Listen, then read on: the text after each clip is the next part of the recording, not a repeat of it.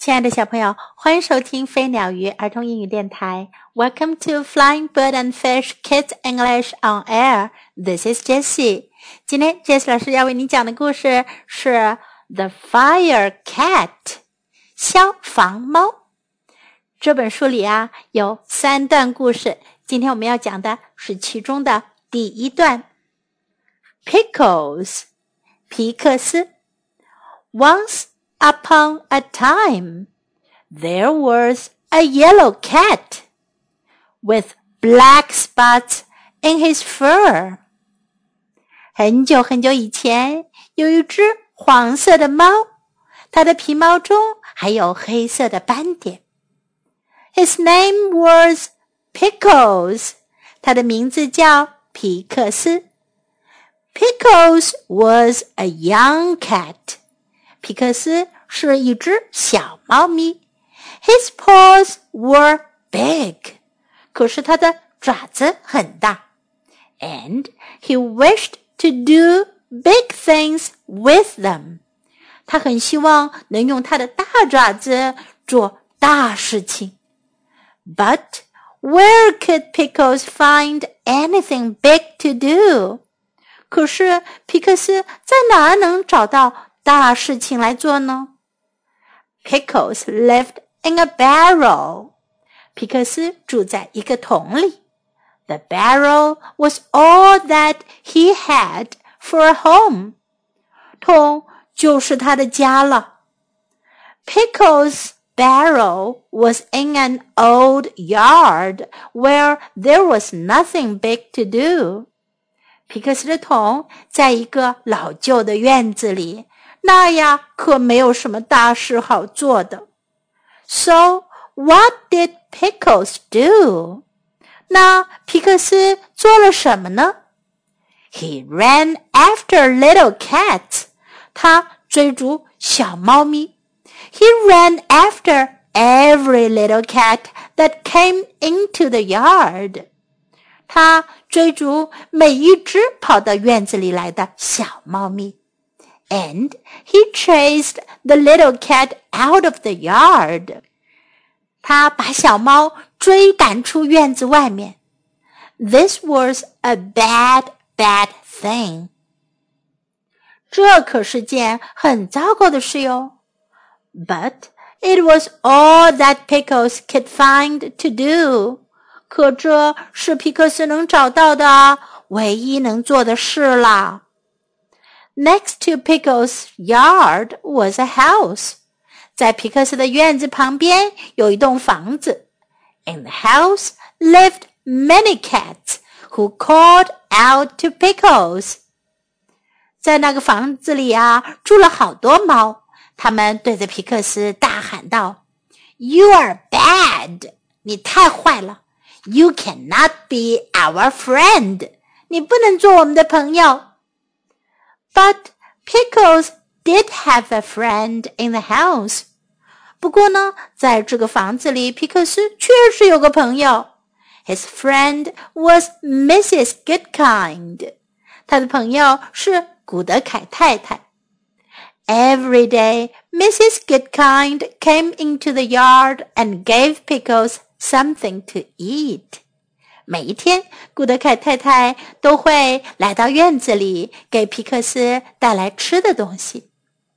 One day, Mrs. Goodkind said, "Pickles, you are not a bad cat." 有一天，古德凯太太说：“皮克斯，你不是一只坏猫。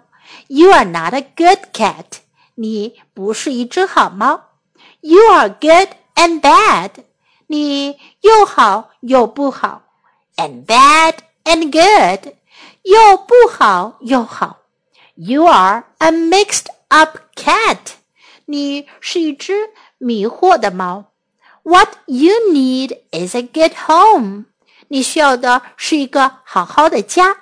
Then you will be good，那样的话你就会变好了。Mrs. Goodkind picked up the mixed up cat. 古德凯太太就抱起了这只迷惑的猫。She took him into her home to live。她把他带到她家里生活。 In Mrs. Goodkind's home, there was a pretty chair for Pickles to sit on. 在古德凯太太家里有一张很漂亮的椅子，可以让皮克斯坐在上面。There were toys for him to play with， 还有供他玩的玩具。But Pickles did not want to sit on a pretty chair。可是皮克斯可不想坐在一张漂亮的椅子上。He did not want to play with toys。他不想要跟玩具玩。So he ran back to his barrel in the yard. 于是他又跑回他院子里的桶里了。And he began to chase the little cats again. 他又开始追逐那些小猫咪。Mrs. Goodkind said to Pickles, "Things cannot go on like this." 古德凯太太对皮克斯说：“事情不能像这样发展下去。” Something will happen. 有什么事情会发生的？The next day, Pickles chased a little cat up an old tree. 第二天，皮克斯追逐一只小猫，爬上了一棵老树。He climbed after her. 他在那只小猫后面爬。Pickles sat up in the tree near the little cat. 在树上，皮克斯挨着那只小猫咪坐。 He would not let her climb down. 他不想让它爬下去。After a time, the wind began to blow. 过了一段时间，风开始刮了起来。It blew and blew and blew. 风刮呀刮呀刮呀，and the rain came down hard，开始下起了大雨。At last, Pickles let the little cat climb down and go home。最后，皮克斯让那只小猫爬下去回家了。Pickles wanted to climb down too。皮克斯也想要爬下去。He wanted to get back into his barrel。他想要回到他的桶里去，but he could not climb down。可是他爬不下去了。 Sometimes this happens to a cat。有时候这样的事会发生在猫身上。And it happened to Pickles。这一天，在皮克斯身上也发生了这样的事。Mrs. Goodkind ran to the tree。古德凯太太跑到树下。Pickles, she called. Please try to climb down. 她叫道：“皮克斯， 请努力爬下来。” But Pickles could not climb down. 可是皮克斯爬不下来了。Mrs. Goodkind ran into her house. 古德凯太太回到她的房子里。Pickles could see her by the window. 皮克斯可以看见她在窗户边上。she was talking on the telephone. 她在打电话。Then she called out to Pickles, "The firemen are coming!" 然后她对着皮克斯大喊：“消防员来了！” A fire truck came up the street and stopped at Pickles' yard. 消防车来到了街上，停在了皮克斯的院子里。Three firemen jumped down from the truck. 卡车上跳下了三个消防员。Mrs. Goodkind came out of her house. 古德凯太太从她的房子里出来。She ran to the firemen and pointed to Pickles. 她跑向消防员，对他们指着皮克斯。The firemen put a ladder against the tree. 消防员把一把梯子放在树上。One of the firemen began to climb up the ladder。其中一名消防员开始爬上梯子。The fireman climbed to the top of the ladder。消防员爬到了梯子的顶部。Come, cat, he said to Pickles. Let me help you. 他对皮克斯说：“来吧，小猫，让我来帮你。” The fireman picked up Pickles and tucked him into his coat. 消防员抱起了皮克斯，把他放在他的外衣里面。Then he took Pickles down the ladder, down to Mrs. Goodkind. 然后他就抱着皮克斯下了梯子，来到了古德凯太太身边。Mrs. Goodkind said the fireman, "Is this your cat?" 消防员说：“古德凯太太，这是你的猫吗？” No, Joe, said Mrs. Goodkind. Pickles has no home, and he does not want to live with me. 古德凯太太说：“不，乔，皮克斯没有家。”他也不想要跟我一块住。Why? asked Joe. 乔说：“为什么呢？”Mrs. Goodkind answered, "My home is too little for Pickles." 古德凯太太回答说：“我的家对于皮克斯来讲太小了。Pickles is a cat who wishes to do big things. 皮克斯是一只想做大事情的猫，and someday he will do them. 有一天他会做大事的。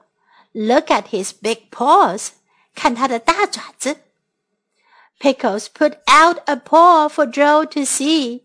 皮克斯伸出了一只爪子让乔看。My goodness, Pickles said Joe. What big paws you have！乔说：“哦，我的天哪，皮克斯，你有多么大的爪子呀！”Pickles looked at Joe and said the one word he could say. 喵。皮克斯看着乔，说了他唯一会说的那个字“喵”。And Joe could see that Pickles wanted something very much. 乔可以看出皮克斯很想要某样东西。Joe gave Pickles a pat. 乔拍了拍皮克斯。Pickles, he said. I will take you to our firehouse。他说：“皮克斯，我会带你回我们消防队去。Maybe our chief will let you stay。也许我们的队长会让你留下来的。”小朋友，皮克斯来到消防队会发生什么样的故事呢？明天我们继续收听哦。Now time to learn. Once upon a time. 听了很多英文故事的小朋友一定知道这个短语的意思。Once upon a time，从前，很久很久以前。Once upon a time，do big things，做大事情，做伟大的事。Do big things，do big things。You are bad，你真坏。You are bad，you are bad。You cannot be our friend. 你不能做我们的朋友。You cannot be our friend. You cannot be our friend. You are not a bad cat. 你不是一只坏猫。You are not a bad cat. You are not a bad cat. Then you will be good. 那样你就会变好了。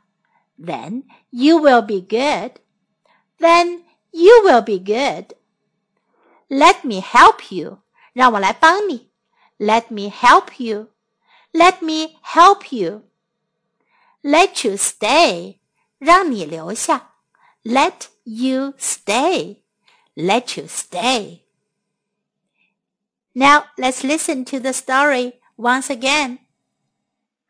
Pickles once upon a time, there was a yellow cat with black spots in his fur.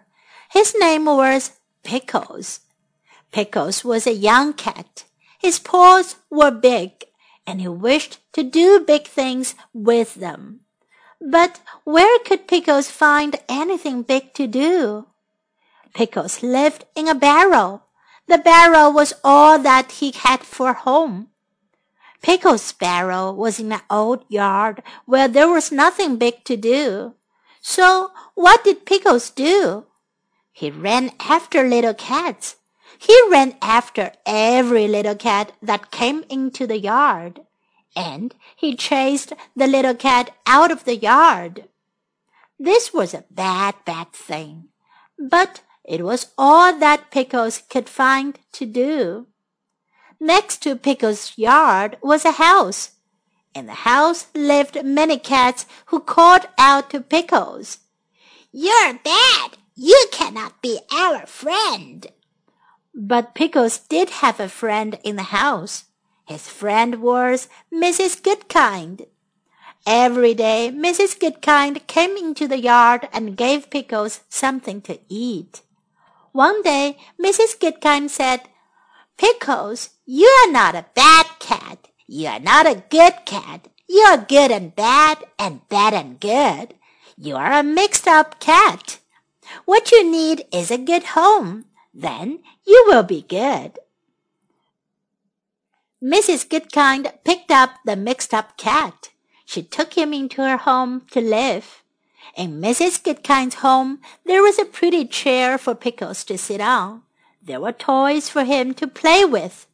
But Pickles did not want to sit on a pretty chair. He did not want to play with toys. So he ran back to his barrel in the yard, and he began to chase the little cat again. Mrs. Goodkind said to Pickles, Things cannot go on like this. Something will happen. The next day, Pickles chased a little cat up an old tree. He climbed after her. Pickles sat up in the tree near the little cat. He would not let her climb down. After time, the wind began to blow. It blew and blew and blew, and the rain came down hard. It came down harder and harder. At last, Pickles let the little cat climb down and go home. Pickles wanted to climb down too. He wanted to get back into his barrel. But he could not climb down. Sometimes this happens to a cat. And it happened to Pickles. Mrs. Goodkind ran to the tree. Pickles, she called, please try to climb down. But Pickles could not climb down. Mrs. Goodkind ran into her house. Pickles could see her by the window. She was talking on the telephone. Then she called out to Pickles, The firemen are coming! A fire truck came up the street and stopped at Pickles' yard. Three firemen jumped down from the truck. Mrs. Goodkind came out of her house. She ran to the firemen and pointed to Pickles. The fireman put a ladder against the tree. One of the firemen began to climb up the ladder. The fireman climbed to the top of the ladder. Come, cat, he said to Pickles. Let me help you. The fireman picked up Pickles and tucked him into his coat. Then he took Pickles down the ladder, down to Mrs. Goodkind. Mrs. Goodkind, said the fireman, is this your cat? No, Joe, said Mrs. Goodkind. Pickles has no home, and he does not want to live with me. Why? asked Joe. Mrs. Goodkind answered, My home is too little for Pickles. Pickles is a cat who wishes to do big things, and some day he will do them. Look at his big paws. Pickles put out a paw for Joe to see. My goodness, Pickles, said Joe. What big paws you have! Pickles looked at Joe and said the one word he could say. Meow! And Joe could see that Pickles wanted something very much. Joe gave Pickles a pat. Pickles, he said, I will take you to our firehouse.